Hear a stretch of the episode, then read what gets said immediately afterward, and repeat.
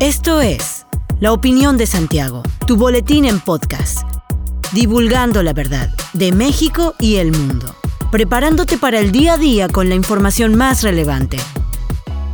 Comenzamos. Buen día, bienvenido a la Opinión de Santiago, tu dosis breve de información para arrancar el día con lo más relevante a nivel nacional e internacional. Durante el operativo Coetón realizado en la capital de San Luis Potosí por las direcciones de Comercio, Protección Civil y la Secretaría de Seguridad y Protección Ciudadana durante las fiestas de Navidad, se decomisaron 100 kilogramos de pólvora prohibida, derivado de la revisión en cinco puestos que no tenían el permiso de venta y que no eran atendidos por los titulares, sino que se apoyaban de niños para realizar las ventas. Por su parte, el titular de Comercio Municipal de San Luis Potosí, Jorge García Medina, precisó que para la venta de pirotecnia en los próximos días 30 y 31 de diciembre habrá tolerancia cero por lo que si se detectan comerciantes que no cumplan con los permisos y las medidas de seguridad solicitadas, se procederá al decomiso de la mercancía.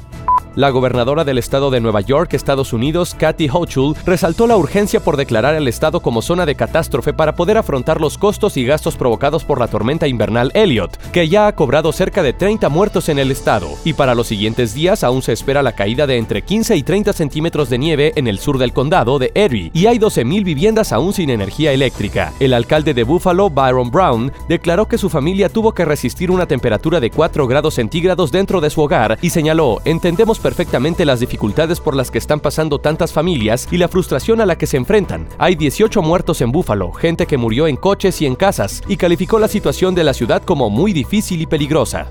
Esta mañana, inspectores del municipio de Querétaro intentaron desalojar a 58 artesanos que se ubican en el Andador 5 de Mayo porque supuestamente los locatarios se quejaron de que estaban invadiendo el espacio del Andador Madero. Sin embargo, ellos manifestaron que desde principios de mes solicitaron permiso a las autoridades del municipio de Querétaro para permanecer del 17 de diciembre al 9 de enero en ese lugar y pagaron 200 pesos por artesano para ubicarse en un espacio de medio metro. Uno de los artesanos aseguró que mientras otros artesanos tienen local y aparte se van a la Plaza Constitución y al Jardín Cenea a vender en la vía pública, a ellos los quieren tener amontonados, y adelantó que sostendrán un acercamiento con las autoridades municipales, a quienes les volverán a plantear la necesidad de crear una plaza en la que se concentre a los artesanos que hacen y venden sus productos y que les permitan vender hasta el 9 de enero como lo plantearon desde un principio cuando solicitaron el permiso. En lo que va de 2022, el Instituto Mexicano del Seguro Social en Querétaro ha otorgado más de 1.700.000 consultas de medicina familiar, 410.000 de especialidad y 26.000 cirugías. Gracias a la sensibilización de las familias queretanas, el Hospital General Regional número 1 se encuentra por quinto año consecutivo en el primer lugar a nivel nacional en hospitales de segundo nivel del IMSS, en procuración de órganos y tejidos. En lo que va del año se han logrado seis procuraciones multiorgánicas y 78 de tejido corneal. Uno de los retos actuales es lograr que la población acudiera nuevamente a las unidades de medicina familiar para realizar sus acciones Prevenims, con la finalidad de prevenir y atender enfermedades crónico-degenerativas, por lo que se implementó una estrategia que ayudó a brindar más de 191 mil consultas en los módulos de medicina preventiva. Con lo anterior, el IMSS en Querétaro refrenda su compromiso con toda la población derechohabiente de brindar servicios dignos y de calidad, por lo que seguirá implementando estrategias que beneficien la salud de todas y todos.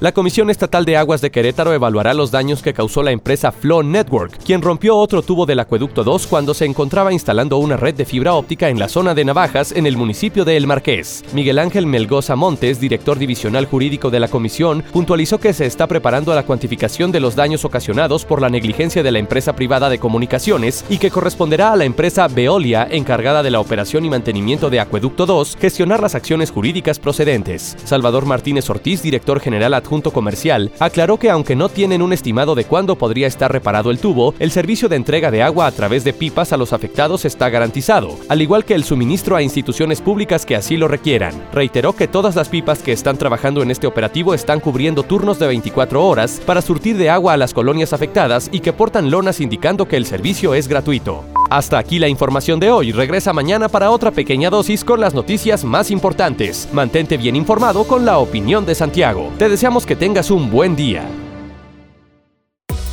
La opinión de Santiago. Comprometidos con la verdad.